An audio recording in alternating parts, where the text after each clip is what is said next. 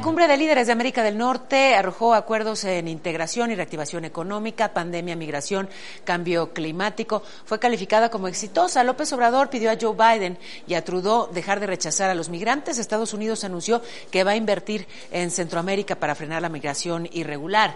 Esto mientras una segunda caravana salió de Tapachula. La otra se encuentra en Veracruz. Ya se abrió el registro para vacunar a menores entre 15 y 17 años y hay rebrotes de COVID en Europa. Austria volvió al confinamiento, ordenó la vacunación obligatoria para toda su población.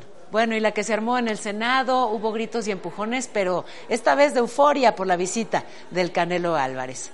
Esta madrugada se registró el eclipse parcial de luna más largo en 600 años. Duró 3 horas y 28 minutos y en el mejor momento la luna quedó así, cubierta por la sombra de la Tierra con un tono rojizo.